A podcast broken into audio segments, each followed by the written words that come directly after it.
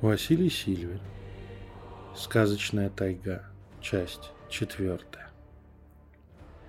Волна искажений наваливается с нескольких сторон сразу. Троих зазевавшихся местных она поглощает моментально. Их тела неестественно гнутся и ломаются, нарушая все правила анатомии. Меняются пропорции, где-то разрываются связки и мышцы, где-то отдельные участки выворачиваются наизнанку. Жидкость организма превращается во что-то другое и проедает насквозь свою живую оболочку. Все это происходит в полной тишине. Звуков нет, а есть страшная отвратительная картина. Варя падает на колени и не может сдержать приступов рвоты. Учитель с тройкой спутников держит барьер. Напряженные спины, выставленные вперед руки с зажатыми в них защитными артефактами и потоки, вкачиваемые в общий щит энергии. Маги борются с самой сутью зоны. Удержать, не дать накрыть, не дать поглотить, не дать извратить и уничтожить. Одна Варя тут за их спинами блюет и не может ничего с собой поделать. Надо взять себя в руки. Варвара медленно, как ей кажется, встает и подключается к цепи магического энергообмена – Нужно передать свои силы тем, кто уже работает. Дать им еще чуть-чуть, хоть немного, хоть на пару секунд борьбы. Выплески искажений здесь хаотичны, в любой момент могут начаться и также прекратиться. Только бы дождаться, удержать, не дать себя поглотить. Но волна не опадает. Она постепенно продавливает создаваемый людьми барьер. Вот уже на колени Опускается один из тройки местных магов, а потом утыкается лицом в землю. Вот второй падает заливающий лицо кровью из носа и глаз. Третий, явно теряя рассудок, сам прыгает вперед, и его тело сминает в кровавый снежок энергии искажения. Учитель. Теперь он держит все в одиночку. Тот, кто заменил ей отца, которого никогда не было в ее жизни. Тот, кто учил и объяснял, испытывал и поправлял, и всегда защищал. Ее защищал. Высокий мужчина с вечно прямой осанкой, как будто вместо позвоночника у него стальная пружина. Его сидеющая черная грива велась и чаще всего была убрана в хвост – Тонкие черты лица с яркими голубыми глазами и сетью морщинок в их уголках. Сильные, настроенные руки с длинными пальцами, которыми он так изящно работал у Атанора. Все это сейчас в метре от ужасного искажающего цунами. Внезапно ее учитель срывает со своего пальца старинный перстень и кидает его через плечо Варваре. Она рефлекторно ловит – а в голове звучит приказ мастера «Беги, вынеси его отсюда». Варя, наученная годами службы у мастера, не обсуждает такие приказы. Она останавливает подпитку мага своей энергии и бросается прочь, назад, к месту их прошлой стоянки. Рядом с ней несется по лесу ее вечный друг и помощник, эфирный енот. Он вырывается вперед и ведет девушку наиболее удобным и быстрым путем через лес. Сзади доносится ударная волна энергетического взрыва. Учителя больше нет. Не думать, не останавливаться, бежать и выполнять приказ мага. Больше нет Варвары, нет девушки, которая шесть лет назад подошла к высокому мужчине, который тихо наигрывал что-то на скамейке в пустынном парке и попросил научить ее магии.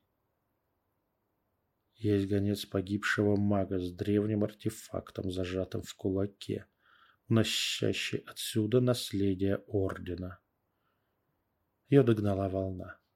Уже выдохшаяся, явно растерявшая силу в противостоянии с магами, но все еще смертельная. Последний момент енот-тотем бросается на защиту хозяйки, и они оба оказываются накрыты искажением – Варвара чувствует, как ее начинает ломать. Ее физическое тело, ее душу, ее любовь и ее страх. Все это перемешивается и извращается. Но древний перстень начинает жечь руку, и ощущение пламени распространяется по всей ее энергоструктуре. Сила пламени и ветра, лесного верхового пожара и океанской бури. Варя воет и скулит от боли, но ее энергетика выравнивается и вновь собирается в единое целое. Приходит в себя Варвара, бывшая ученица мага, над своим собственным изуродованным до неузнаваемости физическим телом. Нормально осталась только одна рука, сжимающая в кулаке спасительный перстень. Но теперь Варя не может разжать деревенеющие в окоченении пальцы и взять его в руки. Она призрак. А где ее друг енот? Он погиб. Варя грустно складывает звериные уши на голове, садится на землю и инстинктивно начинает мять в руках собственный полосатый хвост. Я слушаю рассказ призрака Вари со смешанным чувством. С одной стороны, мне жаль погибших магов, но с другой стороны, благодаря этому привидению я выполнил почти все задание в этом безумном лесу. Смерть мага-москвича и всей экспедиции подтверждена участницей этой самой экспедиции, пусть и покойной. В списках пропавших девушка значится Варварой Григорьевной Мельниченко, младшим научным сотрудником из московского НИИ. Особая пометка же подтверждает, что она была ученицей Петра Михайловича Шкуро, главы экспедиции. Мне остается только добыть перстень и вернуться целым. А это уже менее амбициозная задача, чем проводить в нестабильной аномалии целое расследование случившегося. Да и встреча с монахом Личо можно попытаться избежать. Что-то вроде «я только спросить». Из рассказа девушки следует, что артефакт находится не так далеко от кромки. Варвара после своей смерти проводит время в изучении местности и особенностей аномалки, в которой она оказывается запертой. Преодолеть границу у нее не получается.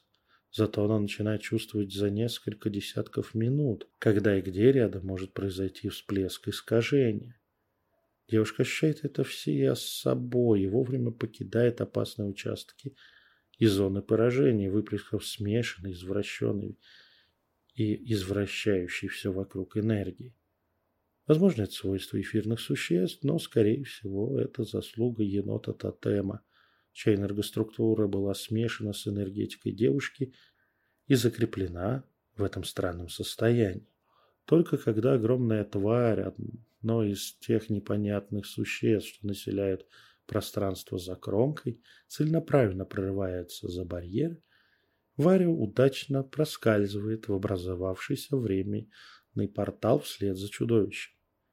И тут мертвая Магесса чувствует знакомый энергетический отклик не так далеко, член ордена совсем близко, но и тварь явно идет по направлению к этому маяку.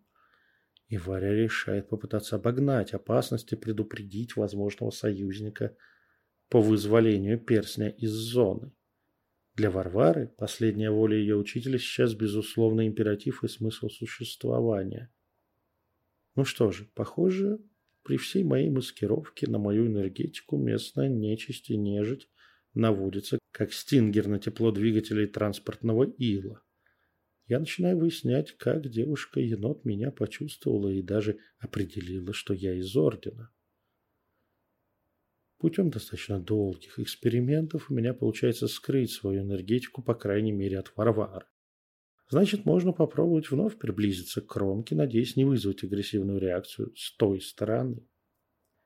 Рассвет застает нас с Варварой уже у края аномальной зоны, в аномальной зоне. Янтовидная девушка-призрак вызывается быть моим проводником к перстню, а заодно предупреждать о всплесках местной нестабильной энергии – очень полезный призрак, как по мне, еще и уникальный.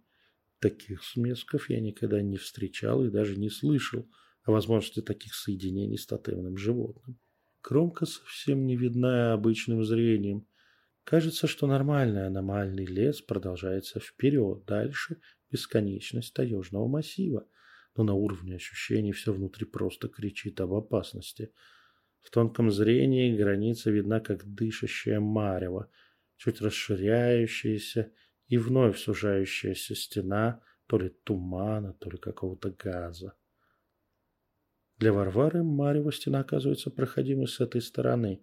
Я честно боялся, что мой детектор-навигатор не пропустит кромка, и мне придется придумывать, как пробить в ней дыру для призрака. Но Варвара исчезает на той стороне совершенно свободно, а за ней в иной мир шагаю и я, внутренне молясь своим богам о защите и помощи в этой безумной авантюре. Продолжение следует.